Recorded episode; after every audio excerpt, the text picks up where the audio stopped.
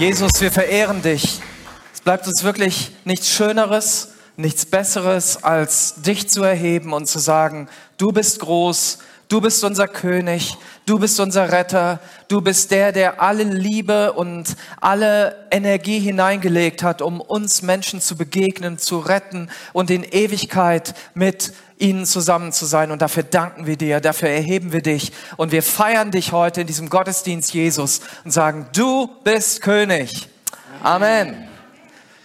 Und so in der Lobpreiszeit äh, sah ich auf das Lobpreisteam. Und auf einmal, wir, wir sangen äh, du, bist, du bist herrlich, Jesus, du bist herrlich. Und diese Herrlichkeit schenkte mir Gott dass äh, ich, die, im, im Lobpreisteam. Jede einzelne Person spiegelte die Herrlichkeit Jesu Christi wieder. Und äh, ja, ihr liebes Lobpreisteam, äh, nicht nur wunderbar, wie ihr gespielt habt, sondern ihr wart wirklich Könige und Priester und ja, die, diese Herrlichkeit Jesu Christi, die lag auf euren Angesichtern.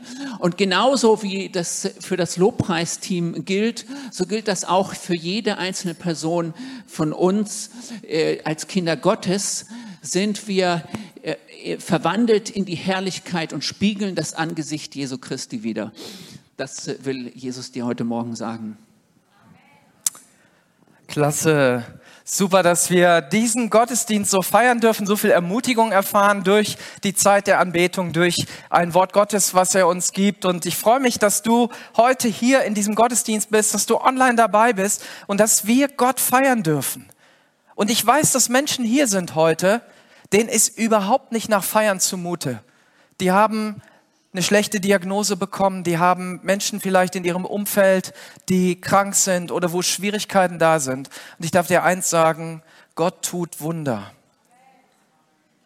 Wir haben gerade so ein großartiges Wunder erlebt und ich freue mich schon auf den Gottesdienst, wo das hier mal erzählt wird und ihr einfach hören könnt, was Gott übernatürliches tut. Und daran wollen wir festhalten, dass es Nöte gibt, die uns runterziehen, Nöte, die uns ja auch wirklich bis an die Grenze bringen können. Aber es gibt auch einen Gott, der über die Grenze geht, der darüber hinausgeht und der uns begegnet. Und das wünsche ich dir. Auch gerade wenn du heute zum ersten Mal hier bist, dann darfst du wirklich dich entspannen. Du äh, bist herzlich willkommen. Wir freuen uns, dass du hier bist. Und es ist einfach toll, dass du heute diese Sache miterlebst. Ähm, ihr hinter mir seht ihr eine, einen kleinen Barcode. Ihr könnt den scannen, wenn ihr die Predigt auf Englisch oder auf Portugiesisch braucht. Wenn nicht, dann könnt ihr einfach so zuhören und ich freue mich, dass wir das auch bereitstellen können und dort kannst du das entsprechend abrufen. Ja, wir starten, hat Felix schon eben gesagt, in eine neue Predigtserie, die heißt Gemeinsam stärker. Ja, das ist irgendwie klar, ne? gemeinsam kann man mehr erreichen als alleine. Ne? Wenn du ein Auto schiebst, was irgendwo liegen geblieben ist, mit mehreren Leuten klappt's einfach besser. Ne? Und äh, so ist das in vielen Dingen. Deswegen wollen wir einfach mal schauen, was macht es eigentlich aus, gemeinsam unterwegs zu sein, gemeinsam eine Kirche zu sein. Und äh, da gibt es so, so relevante Themen, die wir uns rausgesucht haben. Und es wird vor allem das sein, dass wir sagen, wie ist die Bedeutung, zum Beispiel ein geistlicher Vater oder eine geistliche Mutter zu sein. Wir werden etwas darüber hören, wie wir uns persönlich entwickeln können, um in dieser Gemeinschaft einfach auch stärker zu sein und welche Kraft auch kleine Gruppen haben. Und heute starten wir mit dem Thema, eine Kirche ohne Mauern zu sein. Und ihr könnt also wirklich glauben, als ich gedacht habe, ausgerechnet dieses Thema muss ich machen. Weil es gibt Leute, also ganz ehrlich, die leben das viel besser. Also wenn ihr jetzt gleich der Predigt folgt, dann werdet ihr verstehen, warum mir das so schwer fällt. Und andere, die werden euch sofort einfallen, werdet ihr sagen, ja, die machen das. Ich glaube, das Gute ist, dass ich dieses Thema habe. Wenn Gott mir die Chance gibt, das zu leben, dann ist es vielleicht für dich auch möglich. Du sagst, das ist eben nicht der Freak, dem das so in die Wiege gelegt ist, sondern jemand, der das bewusst tut. Und das wünsche ich mir. Und ich starte mal mit einer Frage. Wer von euch ist schon mal zu einer Feier eingeladen worden? Ich hoffe alle, ne? Also, Ja, ein Geburtstag eines Freundes oder eine Hochzeit oder ein Jubiläum und ich bin, ich könnte jetzt auch die Frage stellen, boah, wer hat da eine richtig schöne Feier erlebt? Eine Feier, wo er sagt, die ist noch richtig gut in Erinnerung bei mir. Aber wer von euch hat schon mal erlebt, dass er auf eine Feier eingeladen war oder kannte er quasi niemanden? Also ich auf jeden Fall. Wie war das für dich? Ne, du kanntest niemanden oder quasi niemanden, vielleicht nur den Gastgeber und irgendwie, ja, also stell dir vor, ne, du bist seit langem mal wieder eingeladen zu einer Feier. Du kriegst eine richtig schöne Hochglanzeinladung und äh, das spricht dich auch an und du sagst, boah, da könnte richtig was sein. Du freust dich auf diesen Abend und wenn du dort ankommst, ist es auch vielversprechend. Es ist alles schön dekoriert, eine mega Atmosphäre, ein tolles Buffet. Ähm, die Menschen sind so nett. Die sagen immer Hallo und äh, so. Äh, also irgendwie so in den ersten Momenten findest du das richtig cool. Das einzige Problem ist eben, du kennst kaum jemanden. Und im Laufe des Abends stellst du fest, dich kennt auch niemand und eigentlich will dich auch niemand kennenlernen. Und das ist schmerzhaft. Also ich erinnere mich noch an eine Feier, wo ich so wirklich so von Tisch zu Tisch ging und versuchte irgendwie ins Gespräch zu kommen und es hat nirgendwo geklappt. Und was machst du, wenn du auf so einer Feier bist und du fährst nach Hause? An was wirst du dich erinnern? An die schöne Atmosphäre? an das nette Hallo, was die Leute dir zugerufen haben, an das gute Steak, was du gegessen hast, oder an die Einsamkeit, die du in dieser Feier erlebt hast. Und ähm, diese Erinnerung wird bleiben, die wird auch schmerzhaft sein. Und ich will gar nicht über Feiern reden, sondern ich möchte über Kirche reden. Und genau das passiert Sonntag für Sonntag in Kirche für Kirche. Menschen kommen, Menschen werden nicht wahrgenommen. Menschen gehen wieder, weil niemand sich für sie interessiert hat.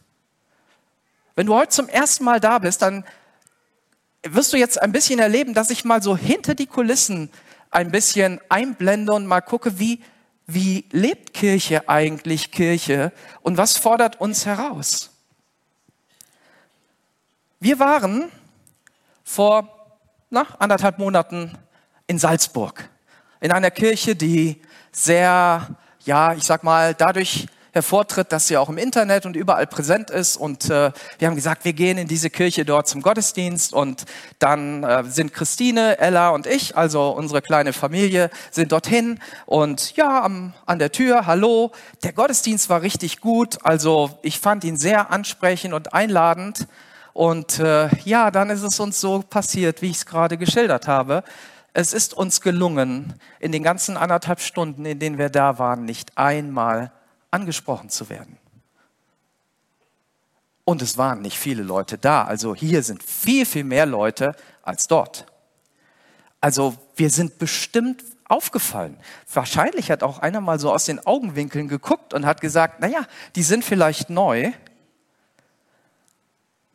ich bin viel unterwegs in anderen Gemeinden und eins hat mich sehr getroffen. Eine Singlefrau hat mal gesagt, es gab eine Zeit, in der bin ich lieber zu Hause geblieben am Sonntag, weil ich hatte Angst, alleine dazustehen.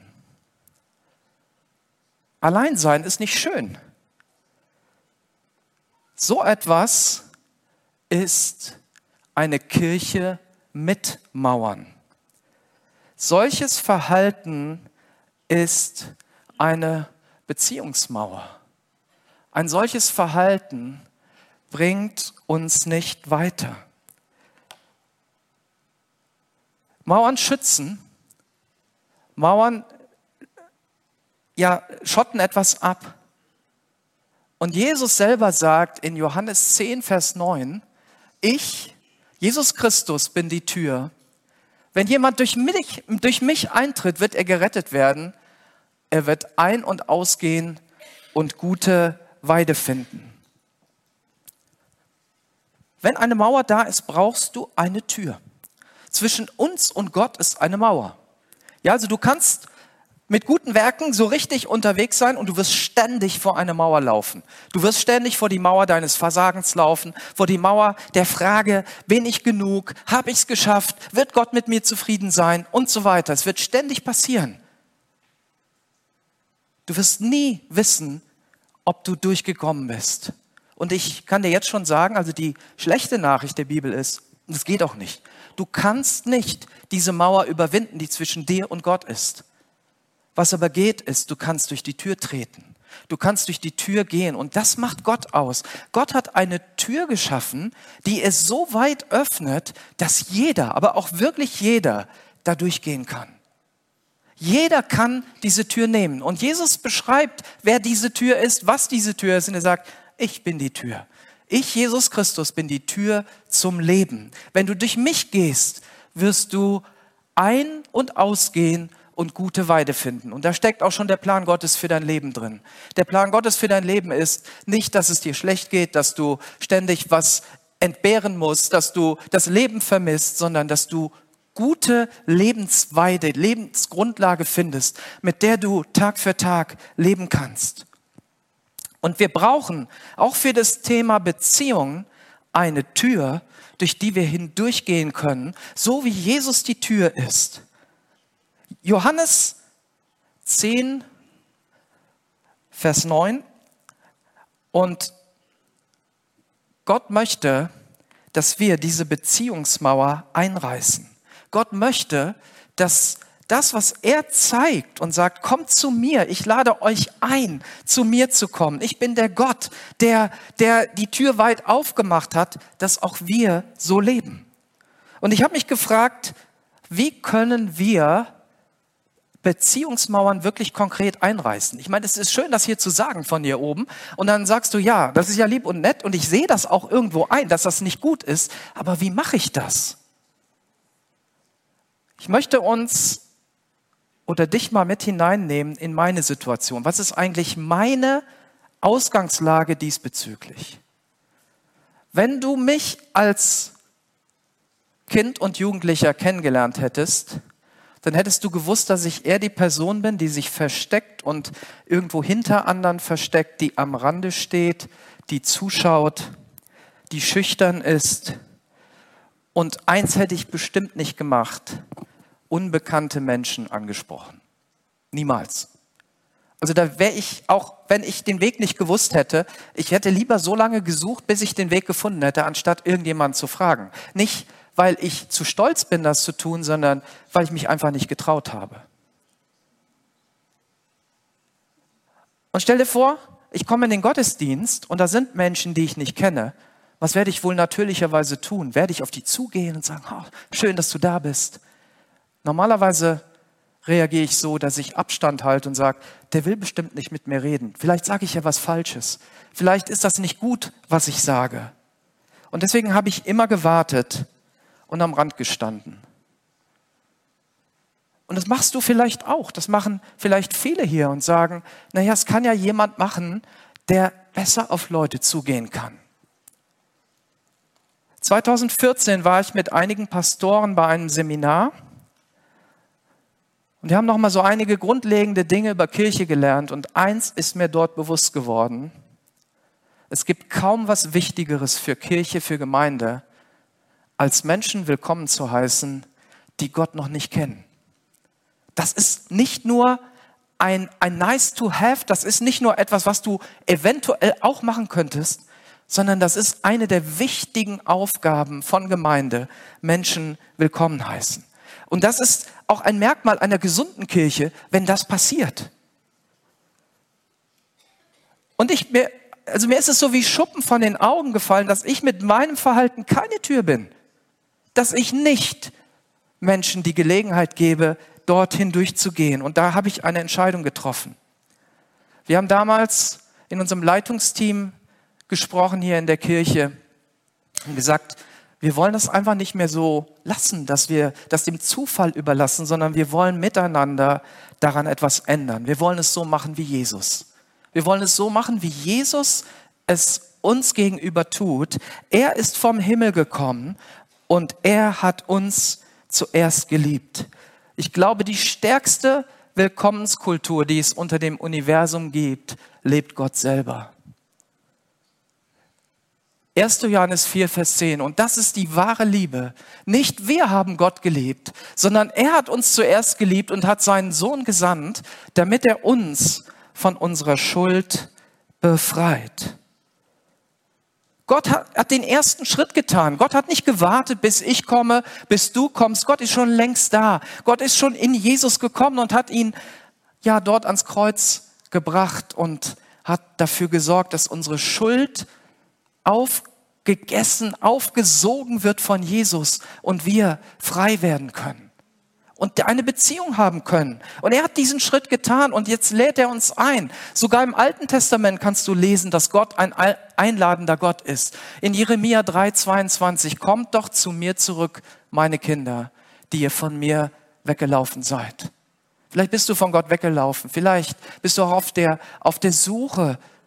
Und Gott sagt einfach nur, komm zu mir zurück. Jesus ist in jeder Hinsicht ein Vorbild. Und er sagt, kommt zu mir. Er hat so dieses bildliche am Kreuz seine Arme aufgetan. Ja, er, der hat sich seine Arme so festnageln lassen und zeigt damit, ich habe meine Arme weit geöffnet für dich. Und du merkst schon, wenn ich davon berichte, wie schwer mir das fällt, auf Menschen zuzugehen, dann heißt das eben nicht, dass ich als Pastor das einfach so kann, dass mir das in die Wiege gelegt worden ist und ich jetzt ja gar kein Problem damit habe, sondern mir ist das so schwer gefallen. Aber ich durfte das lernen und wir haben das gemeinsam, ja, oder haben uns gemeinsam auf den Weg gemacht und haben gesagt, uns ist es wichtig, dass Menschen in dieser Kirche willkommen geheißen werden. Und was habe ich konkret gemacht? Um hier die Mauer einzureißen in meinem Leben. Ich habe mir einfach vorgenommen, jeden Sonntag mindestens mit einem Menschen zu sprechen, auf einen Menschen zuzugehen, den ich noch nicht kenne und einfach ins Gespräch zu kommen, mehr nicht. Und einfach mal schauen, was passiert. Und wenn ich heute auf Sie oder auf dich zugehe, dann ist das nicht, weil das so ein, ein Ritual ist oder irgendeine, ein Muss. Ja, man macht das ja als guter Christ sondern es ist eine, ein tiefes Bedürfnis geworden in meinem Leben, dass der lebendige Gott Menschen berührt. Paulus beschreibt es so, die Liebe von Jesus treibt mich an. Diese Liebe, die er gezeigt hat, treibt auch mich an. Und vielleicht kannst du, so wie auch ich und, und viele andere, von Jesus und von anderen Menschen lernen, das zu tun und sagen, hey, wie machst du das? Lass uns auf Menschen zugehen.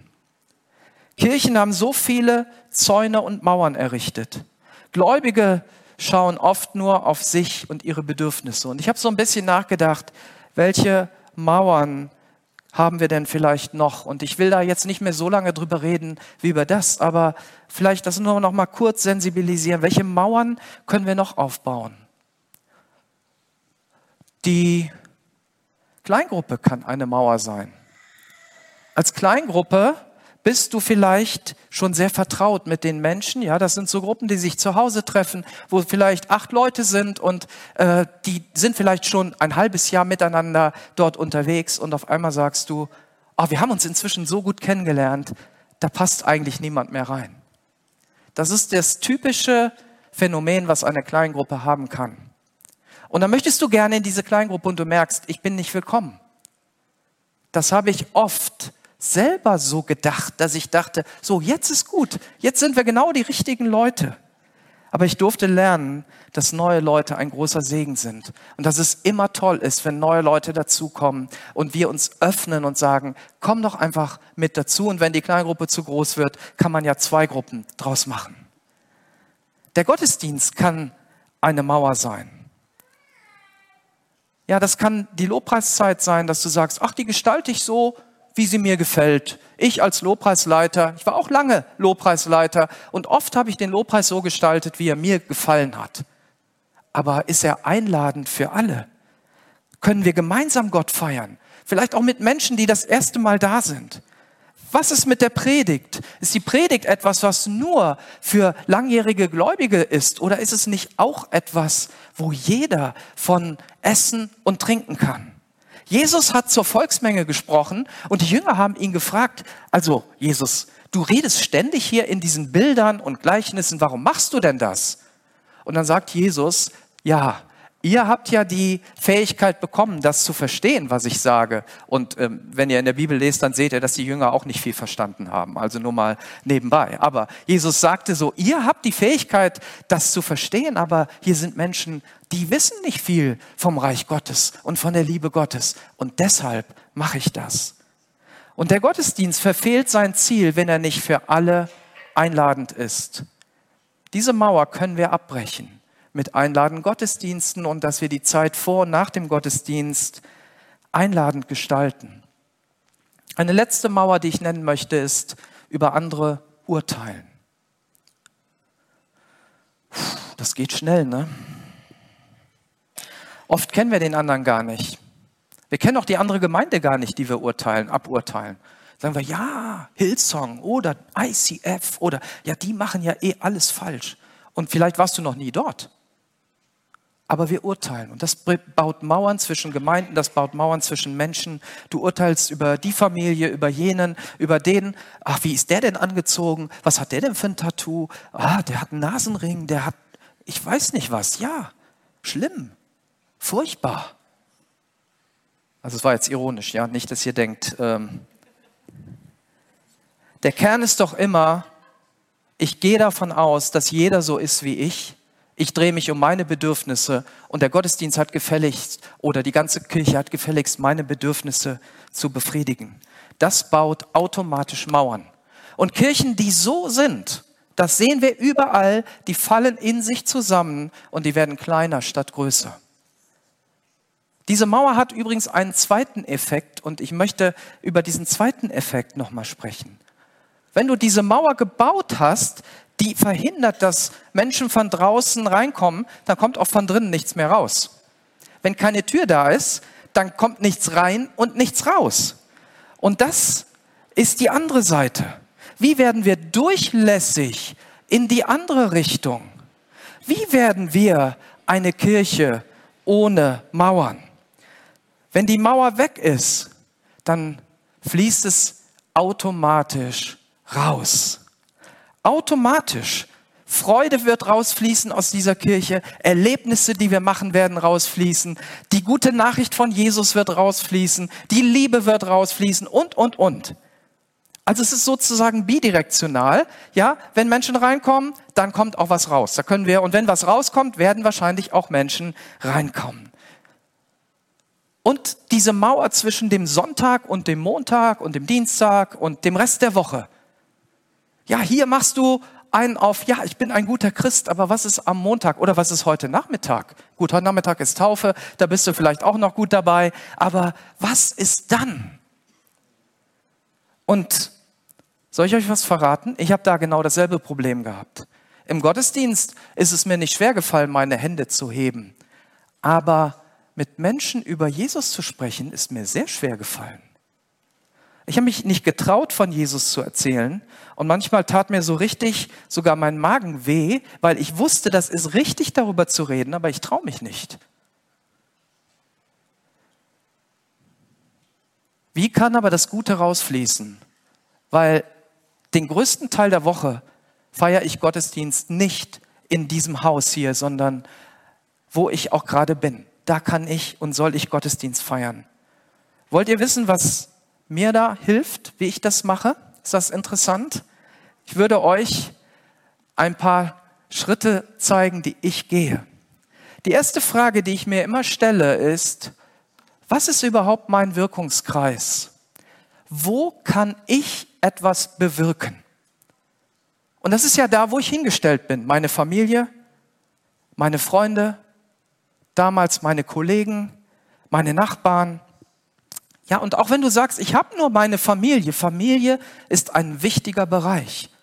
Das ist der, äh, der Wirkungskreis, in dem wir durchlässig werden können. Du musst nicht erst nach Afrika fahren oder sonst wohin gehen, sondern du hast einen Wirkungskreis.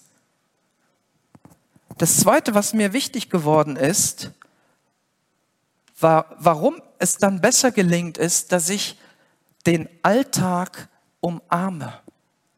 Die Situation, in der ich bin. Weil ich gelernt habe oder gemerkt habe, das, was ich nicht annehme und das, womit ich mich nicht positiv auseinandersetze, kann ich nicht verändern. Weißt du, wenn wir auf Abstand gehen und sagen, nee, also mit dem nicht oder diese Situation, das können wir auf gar keinen Fall, dann kann ich das nicht verändern, weil dann schiebe ich das weg von mir und ich kann nur Dinge verändern, die nah bei mir sind. Wenn ich auf Gegenposition bin, dann wird es nicht klappen. Jesus ist nicht auf Gegenposition zu uns gegangen, sondern er ist auf, er ist unser Freund geworden. Er will unser Freund werden. Er ist uns nahe geworden. Jesus ist nahe gekommen. Und deswegen kann er Menschen verändern. Deswegen, weil er uns umarmt hat in unserer Sünde, in unserer Schuld, in unserem Versagen, in, in den Dingen, die nicht passen. Und wenn Jesus das kann, dann können wir das in letzter Konsequenz auch. Und weißt du, manchmal braucht es einfach Zeit, um Menschen zu lieben. Das ist nicht so einfach. Es gibt Menschen um uns herum, die sind schwierig, die sind anstrengend und die magst du von Natur aus nicht. Und es braucht vielleicht Zeit, dass du die Liebe Gottes in dir wirken lässt und sagst, Herr Jesus, auch für diesen Menschen, ja, der in meiner Nähe ist, bin ich da. Und ich umarme jetzt diese Situation. Ich umarme diesen Menschen vielleicht in Gedanken oder in meiner Seele. Und dann kann ich für die Situation beten, anstatt zu schimpfen. Ich kann auch für unsere Regierung besser beten, als zu schimpfen, was alles falsch läuft. Ja, wir sind ja alle irgendwie im Prinzip äh, über 80 Millionen Bundeskanzler und wissen es besser, wie, wie wir alles machen können. Ja. Und ich werde nichts nachhaltig verändern können, was ich nicht letztlich liebe. Gottes Liebe verändert uns. Wenn du deinen Nächsten liebst, wirst du ihn verändern. Umarme deinen Alltag.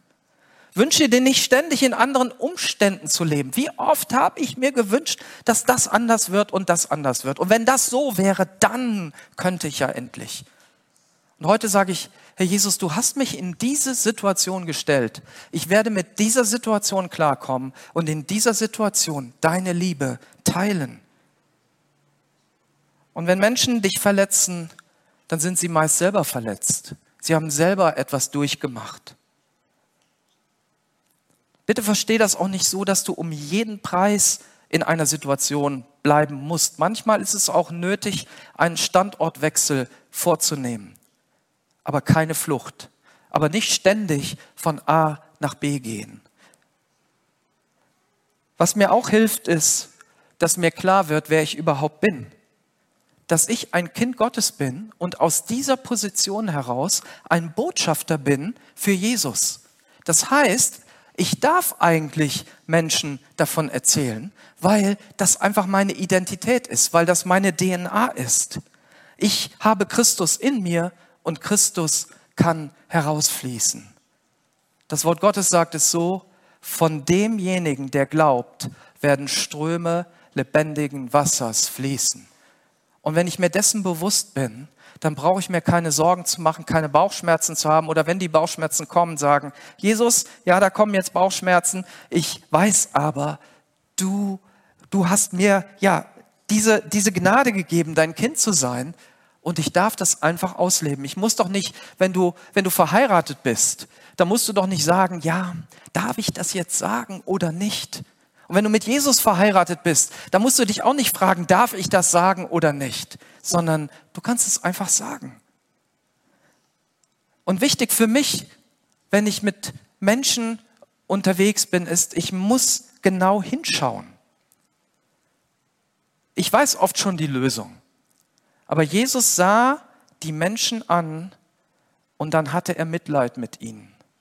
Und wenn wir ein bisschen hinschauen, fangen wir auf einmal an, vielleicht die richtigen Dinge zu sehen. Nicht das, was wir sehen, sondern das, was Gott sieht, im Nächsten, in der Situation. Und wir können anfangen, Mitleid zu haben. Wir können anfangen, Liebe äh, zu haben. Und dann bete ich. Ich bete für die Situation. Ich bete für die Menschen um mich herum.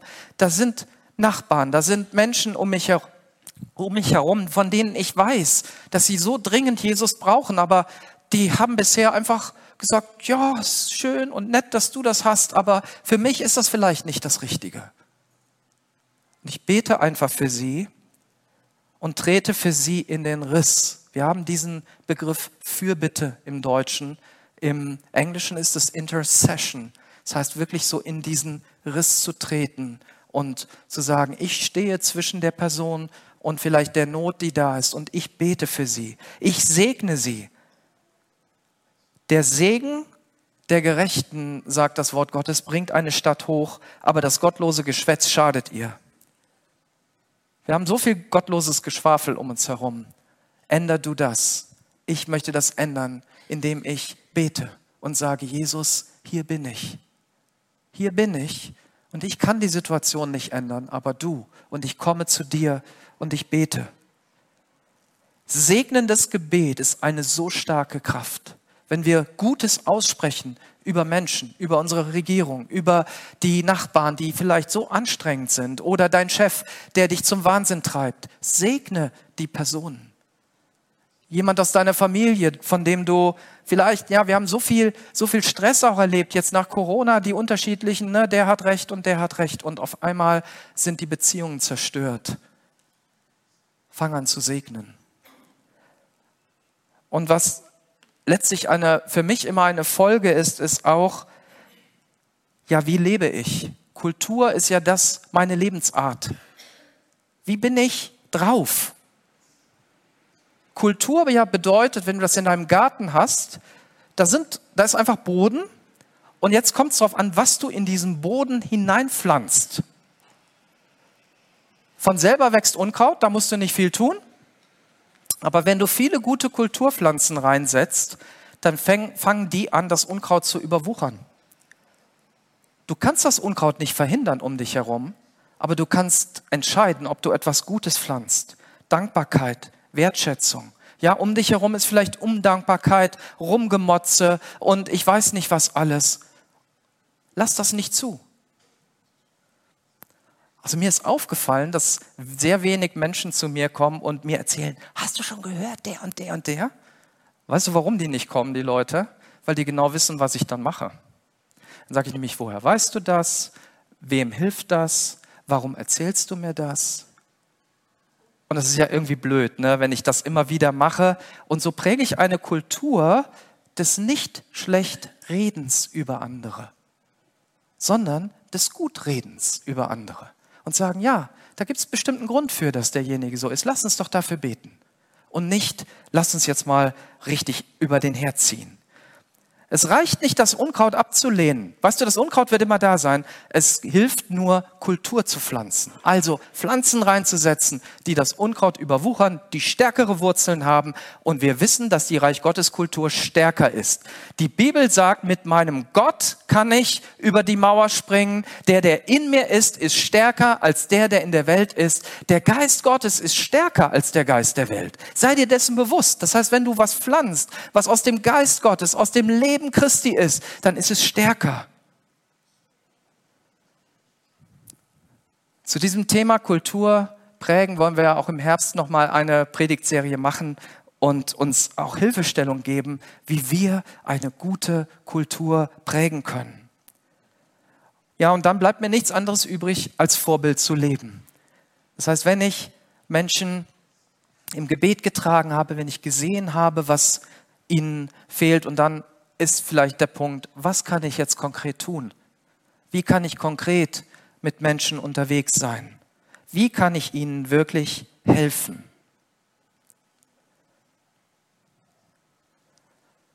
Und ich helfe nicht, indem ich viel rede, manchmal hilft oft nur tun, ohne zu reden. Hilfestellung geben, ohne Worte etwas zu tun.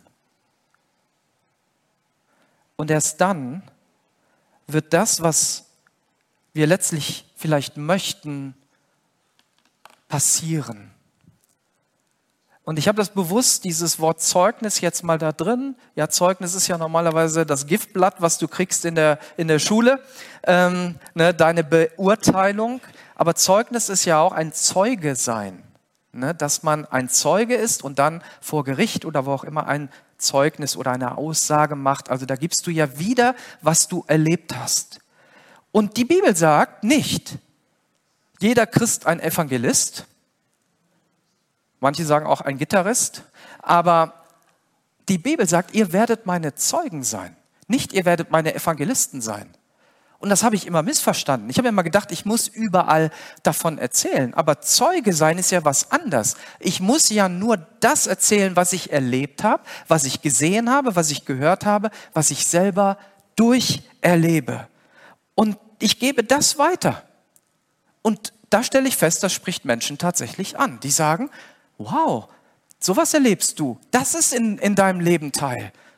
Dann sitze ich, ja, ich war ja 20 Jahre in einem großen Unternehmen, sitze ich beim Mittagessen und dann fängt jemand an, hör mal, du hast doch da irgendwas mit dem Glauben zu tun, was sagst du denn dazu? Und auf einmal werden die Menschen offen dafür und sagen, das, wie du das lebst, das spricht mich an. Warum ist das so bei dir? Und wenn Menschen da sind, dann können wir anfangen, sie geistlich zu begleiten. Und da kommt der Punkt, der letztlich entscheidend ist, wenn wir einen Unterschied machen wollen. Es geht nicht nur um ein menschliches Begleiten, sondern auch um ein geistliches Begleiten. Das heißt, dass Menschen Anteil haben an unserem geistlichen Leben. Und das ist nur dann möglich, wenn Menschen bereit sind, uns zu folgen oder sich zu öffnen. Und Kirche ohne Mauern ist eine Kirche, die in deinen Alltag hineinreicht, in meinen Alltag hineinreicht. Kirche ohne Mauern ist eine Kirche, wo wir Menschen begleiten können, die aus Menschen besteht, die im Alltag Menschen geistlich begleiten können. Und dann kommt jemand und hat eine Frage. Und dann sage ich, du weißt du, wir haben da so einen Alpha-Kurs in unserer Kirche. Sollen wir zusammen hingehen? Es ist wichtig, dass wir zusammen hingehen, dass wir Menschen begleiten. Oder wir haben da ein Gebetstreffen bei uns. Soll ich dort für dich beten? Wo sollen wir dort gemeinsam für dich beten? Wir haben dieses und jenes. Möchtest du das? Dann fängst du an, Menschen geistlich zu begleiten. Und dann kannst du auch Menschen einladen und sagen, wir haben einen Gottesdienst. Möchtest du daran teilnehmen? Wir haben einen Neon-Jugendgottesdienst. Möchtest du da hinkommen? Wir haben Royal Ranger. Möchtest du da hinkommen? Wir haben einen Seniorentreff. Möchtest du da hinkommen? Menschen werden ein Stück Anteil nehmen. Und deswegen werden wir immer mehr merken, Kirche ist nicht nur das, was wir hier tun, sondern mein Leben mit Jesus hat keine Mauern mehr. Es darf keine Mauern mehr haben sondern das, was hier ist, muss rausfließen in meinen Alltag und es darf rausfließen in meinem Alltag. Und diese neun Punkte wirst du nur dann richtig tun können. Und ich musste das auch lernen, dass das nicht eine Art Übung ist, eine Gesetzlichkeit, die ich tue, eine geistliche Übung, ja, so wie eine Gebetskette, die ich immer so durchziehe und sage, ja, jetzt kommt das, jetzt kommt das, eins, zwei, drei, vier, fünf bis neun, sondern dass es Schritte der Liebe sind. Denn ohne Liebe werde ich Menschen immer nur in Gesetzlichkeit führen, in Religiosität führen, in die Richtigkeit. Ich werde ihnen sagen, was richtig ist. Aber wir wollen Menschen in den lebendigen Glauben führen. Und eine Kirche ohne Mauern, das ist die Kirche, die Jesus will. Und diese, für diese Kirche möchte ich heute werben. Gottesdienste, die einladend sind für alle Menschengruppen, für den Kern der Gemeinde, der seit Ewigkeiten da ist und der auch alles weiß aus der Bibel, der etwas weiter möchte, der lernen möchte. Aber da sind auch Menschen, die neu in unserer Kirche sind und Menschen, die das erste Mal da sind. Und sie alle sollen Gott erleben. Keine Mauer zwischen dem Sonntag und dem Montag und Dienstag und so weiter, sondern dass die Kraft Gottes in unsere Familien, in unsere Arbeitsstellen überall hineinfließt. Und dann sind wir Kirche nach Apostelgeschichte 2.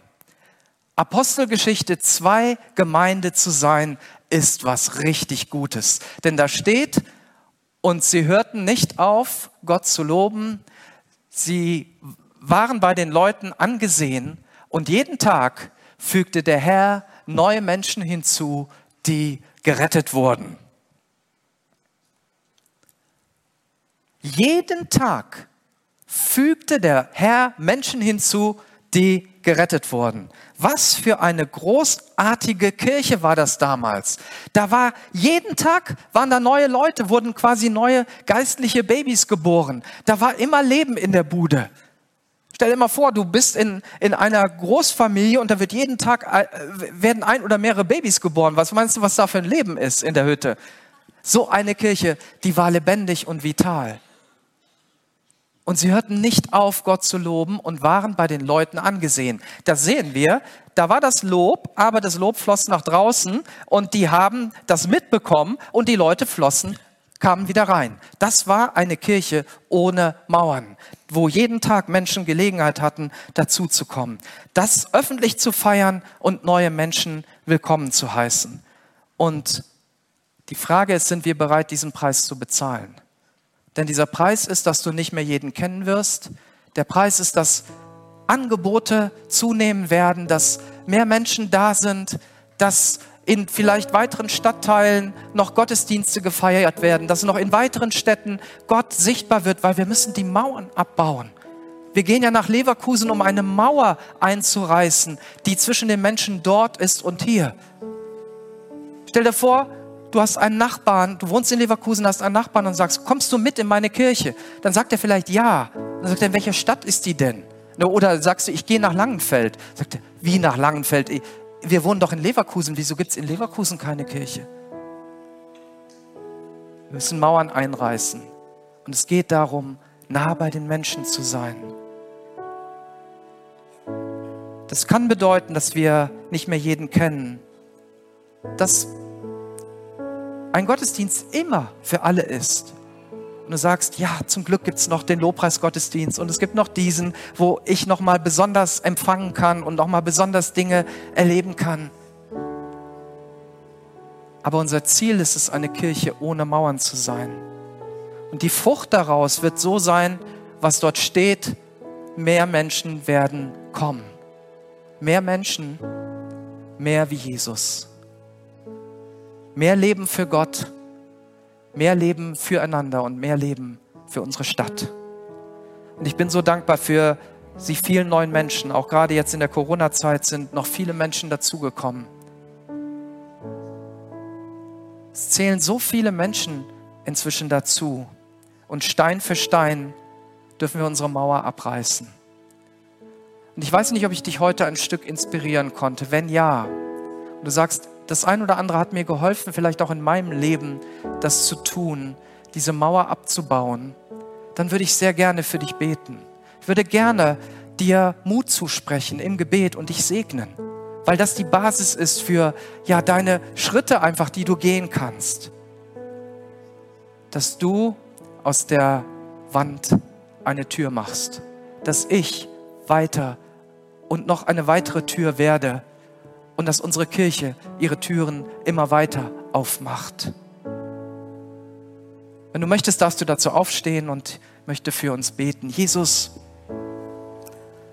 du bist die Tür und du hast vorgemacht, was es bedeutet, Mauern zu durchbrechen und durchlässig zu werden dass wir hineinkommen können in das Reich Gottes, aber dass das Reich Gottes auch zu uns kommt. Und darum bete ich. Bete darum, dass das Reich Gottes zu jedem Einzelnen kommt, der dieses Verlangen hat. Auch Menschen, die heute ganz neu hier sind und sagen, ich würde diesen Jesus gerne kennenlernen. Offenbare du dich und lass heute wirklich der Tag sein, wo, wo etwas geschieht in dem Leben, wo neues Leben entsteht, wo eine enge Beziehung zu dir entsteht, Jesus auch bei denen, die uns online zugeschaltet sind. Herr, dass das geschieht. Und für mich und alle, die dich schon kennengelernt haben, bete ich darum, dass wir noch durchlässiger werden, dass unser Alltag durchdrungen wird von diesen Strömen lebendigen Wassers und wir eine Kirche sind, die nach innen und nach außen Menschen liebt, Menschen gewinnt, für Menschen da ist. Danke für jeden, der hier ist, Herr. Danke für jeden, der sich einbringt. Danke für jeden, der zuschaut und, und sagt, ha, vielleicht ist es auch mal dran für mich. Herr, danke für jeden. Danke für jeden, der da ist und der dich erleben möchte. Du bist gut, Jesus. Und ich danke dir, dass du mit uns gehst und dass du uns zu Türen machst, wo Menschen durchgehen und dich erleben. Amen.